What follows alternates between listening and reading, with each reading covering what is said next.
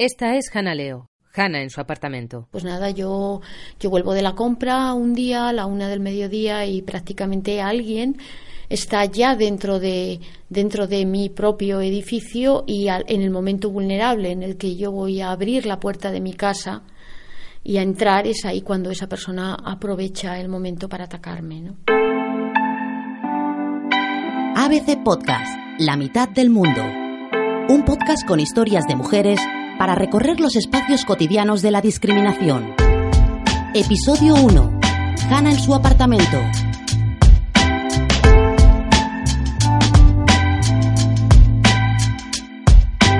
En la mitad del mundo escuchamos historias de mujeres, diversas, diferentes, relatos con los que recorrer los espacios cotidianos de la discriminación. Un podcast con vuestros testimonios en el que compartir vivencias. Tenía 15 años y no era demasiado, pues debían ser como las nueve y media de la noche. Y un tío muy borracho me cogió por la calle, me empezó a agarrar y me llevó a un portal.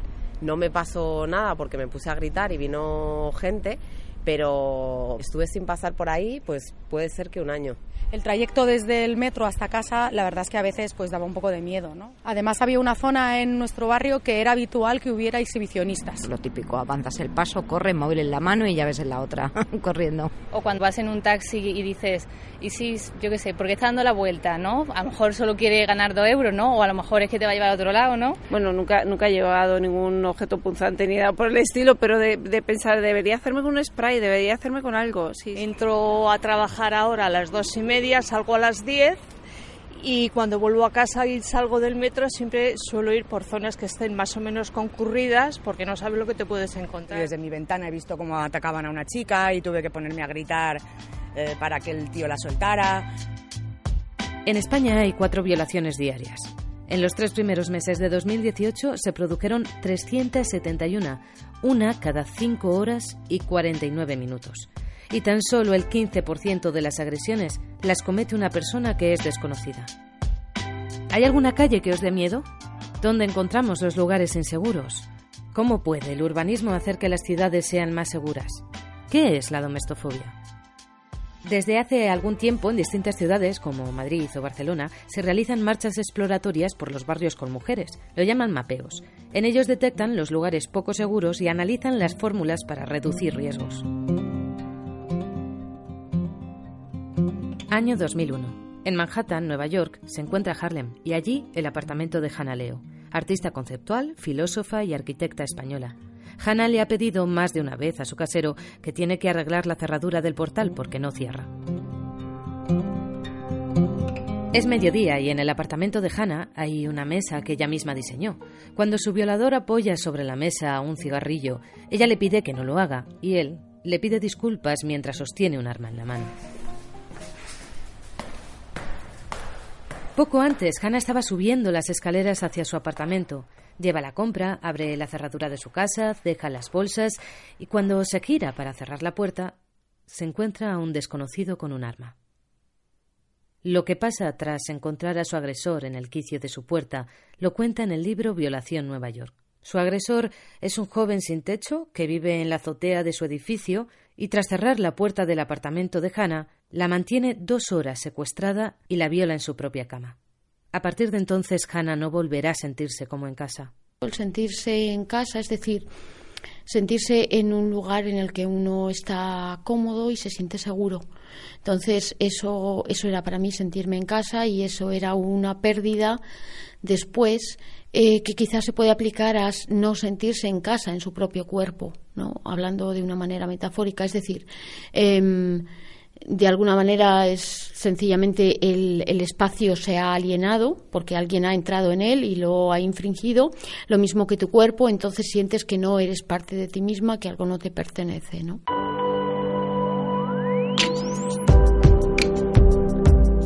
En su libro, Hannah cuenta cómo comenzó una larga investigación, llena de problemas burocráticos.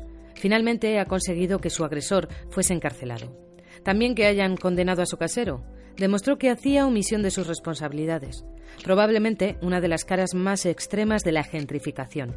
Un casero que fomentaba la violencia en el edificio para echar a los inquilinos antiguos y aumentar los alquileres de los nuevos. impacta la mirada firme de Hannah. Descalza sobre una alfombra en la sala donde suele ensayar, nos cuenta cómo tras su agresión comenzó una investigación que duró seis años. Desde que el agresor abandona mi casa, para mí es una cuestión de supervivencia.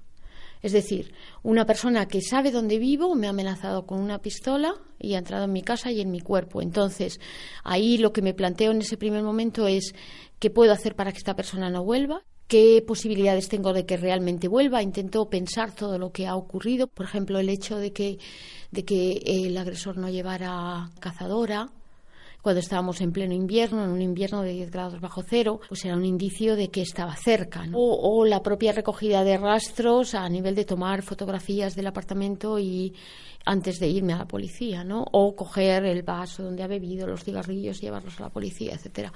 En cuanto su violador sale del apartamento, Hannah comienza a sacar fotos a todo.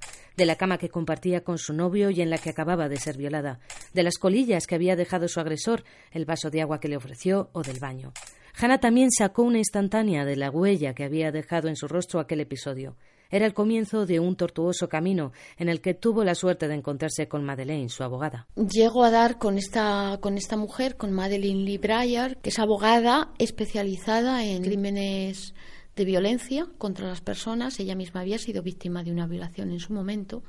Estudió Derecho y se dedicó exclusivamente a esto porque veía que era un territorio muy poco explorado.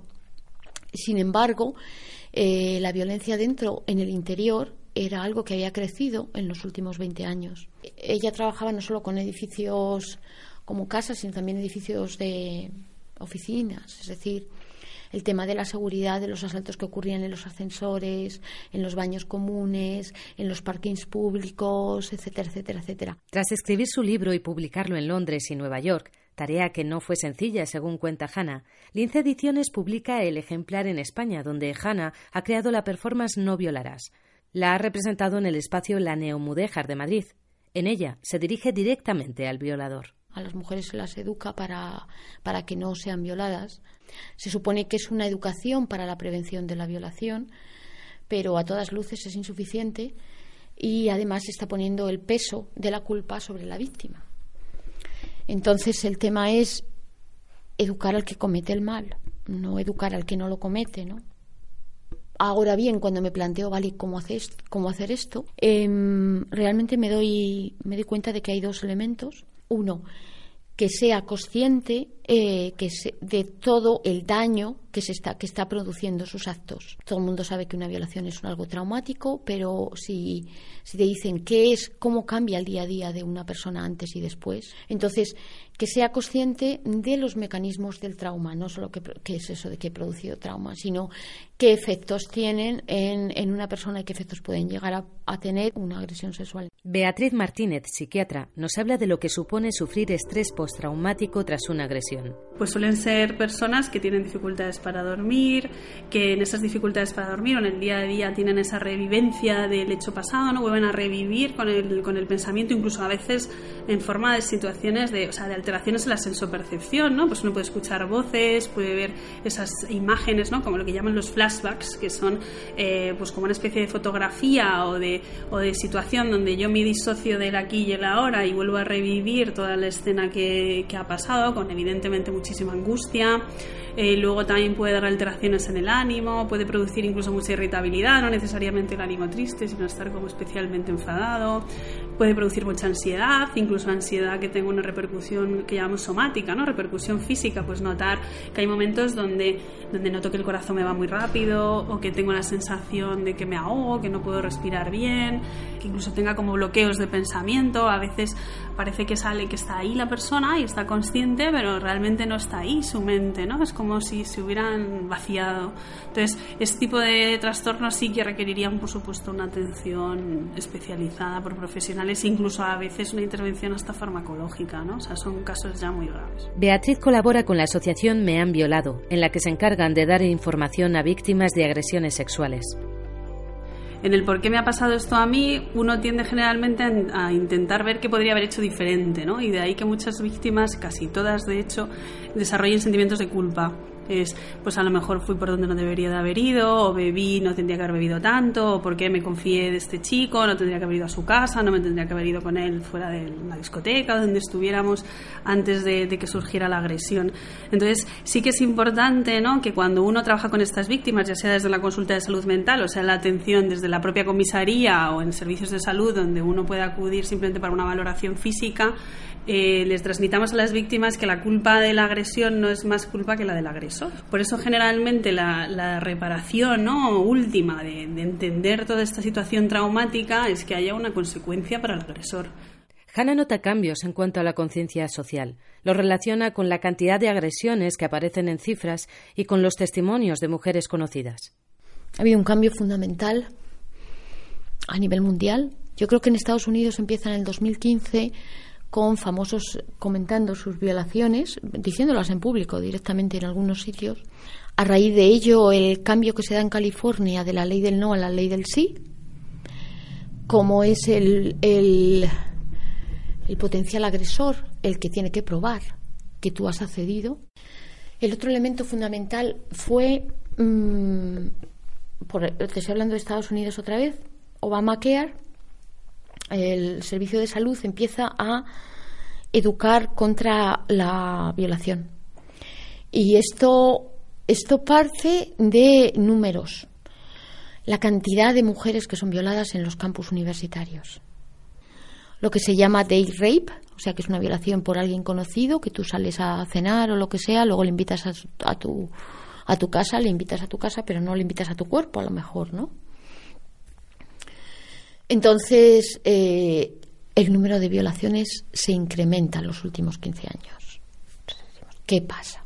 ¿Cómo puede ser? Y sobre todo en los campos universitarios se incrementan las violaciones por conocidas. La Universidad de Harvard es la número uno. Hay diferentes teorías. Una de las teorías es que uno hace lo que puede hacer.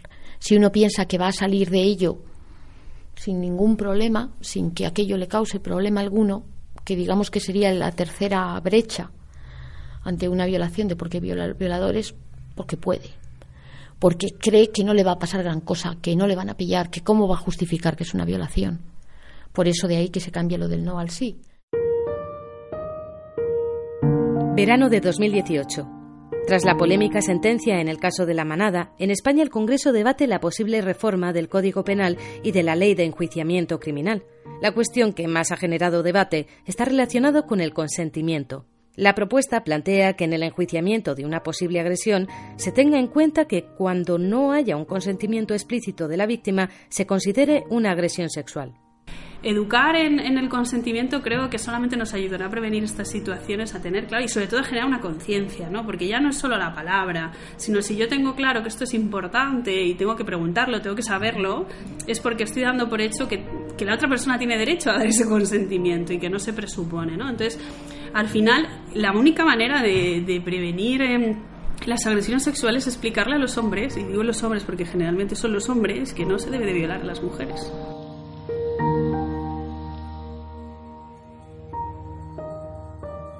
Según la Federación de Asociaciones de Asistencia a Víctimas de Violencia Sexual y de Género en España, tan solo el 15% de las agresiones se producen por un agresor desconocido, es decir, la mayoría son por personas que conocemos.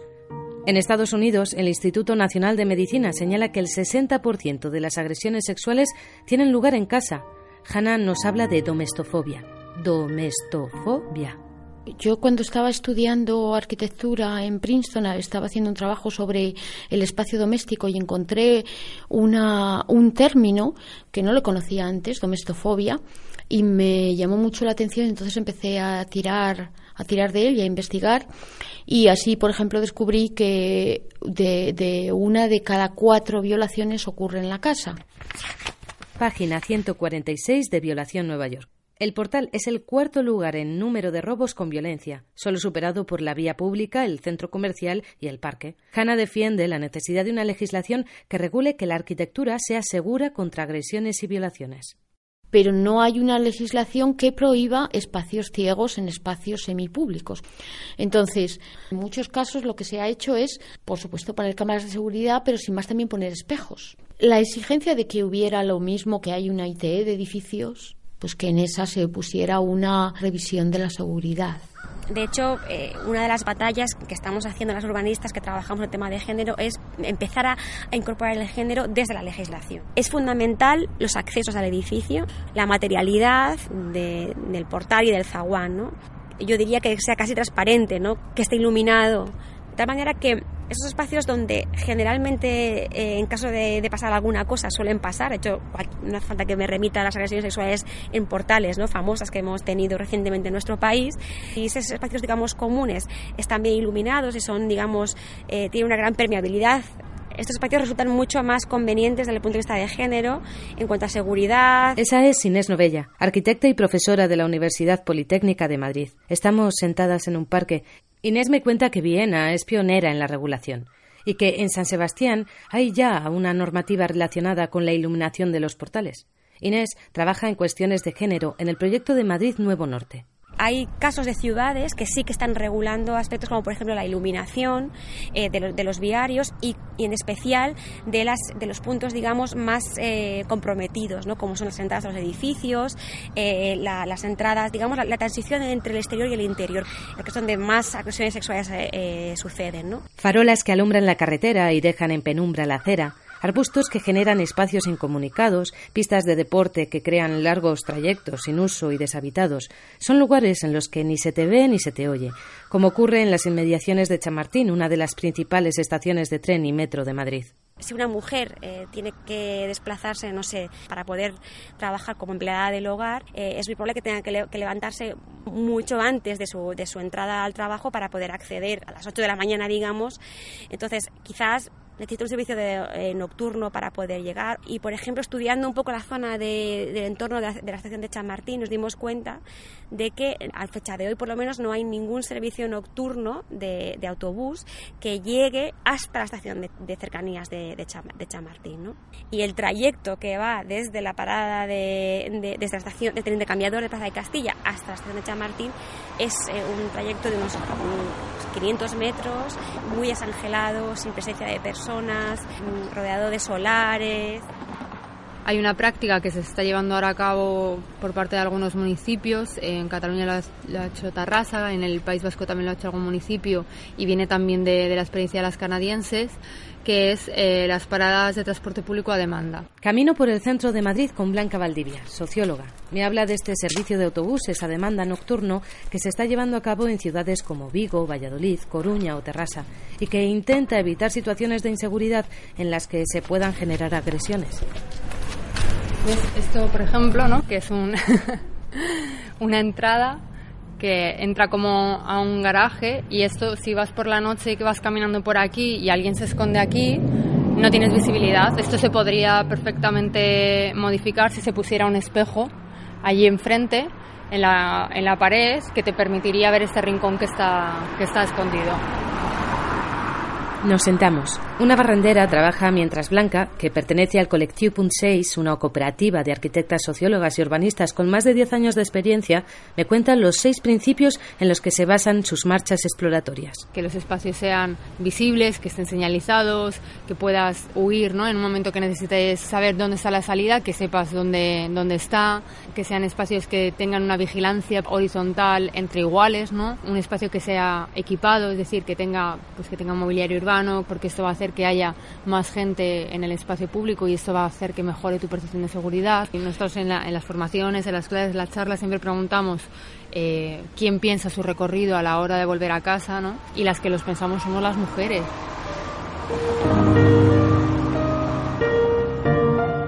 Tras el movimiento MeToo en las redes sociales surgió el Yo también en España. Miles de mujeres compartieron públicamente situaciones de discriminación o abusos. Contaban sus experiencias. ¿Y vosotras? ¿Qué hacéis para sentiros más seguras? Muchas mujeres que se sienten más seguras si han hecho cursos de autodefensa y demás. Eh, luego muchas mujeres se sienten más seguras si van en bicicleta, ¿no? Porque se sienten más autónomas, que pueden salir más rápidamente, ¿no? O sea, para nosotros lo importante es trabajar la seguridad, pero sin victimizar, victimizar a las mujeres y sin caer en el tema de que el espacio público es inseguro eh, para las mujeres y es un espacio ajeno, ¿no? Nosotras reivindicamos ante todo que el espacio público es el espacio de las mujeres y simplemente tenemos que mejorar las condiciones de la ciudad para poder sentirnos más seguras. ¿no? Para conseguirlo, tanto Inés Novella como Blanca Valdivia hablan de fomentar la sociabilidad en la calle, de crear espacios comunes para eliminar los espacios inseguros. En este punto pienso en la mirada de Hannah Leo y la firmeza de su voz. La imagino en su apartamento, cuando su agresor apoyó el cigarro sobre la mesa que ella había diseñado y le pidió que no lo hiciese. Y lo hizo para, de alguna manera, mantener una pequeña isla de control dentro de su casa, su refugio. Han pasado 17 años de la violación, de aquella invasión en su casa y su cuerpo. Hannah no solo ha sobrevivido, sino que ha logrado construir un nuevo espacio seguro, y lo ha hecho a través de la gente. Yo creo que tenemos un problema que resolver en este siglo con todos los que queremos cambiar el mundo y es crear coaliciones físicas fuertes. O sea, tú vas creando lazos que son realmente personales, que la gente está trabajando allí porque le interesa el proyecto, no solo porque es un trabajo. Y cuando tú estás que no puedes más, esas personas también te ayudan porque has creado lazos, ¿no? La energía la sacas de la gente y se la das a la gente. Como dice Hannah, la energía la sacas de la gente y se la das a la gente. Y esta es la primera conexión que hemos creado en la mitad del mundo, el espacio del que queremos que formes parte para ir analizando en cada episodio aquellos lugares donde sufrimos discriminación. Somos la mitad del mundo.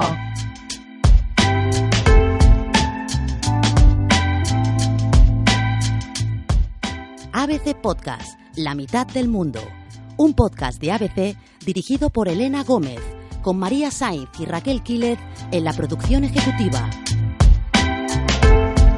Puedes escuchar La mitad del mundo en Google Podcast, Apple Podcast, Evox, Wanda y abc.es. ABC quiere dar voz a tus historias, a ese punto de vista femenino que guía a la mitad del mundo. Puedes enviarnos tus testimonios a mujeres@abc.es.